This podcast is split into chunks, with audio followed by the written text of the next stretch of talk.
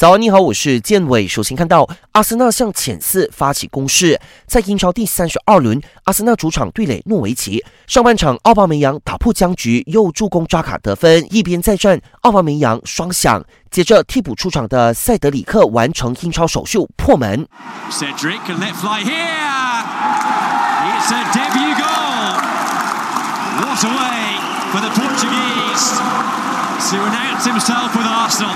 最终，阿森纳四比零力克诺维奇，累积四十六分，超越热刺，升上第七名，与前四的积分差距缩小到八分。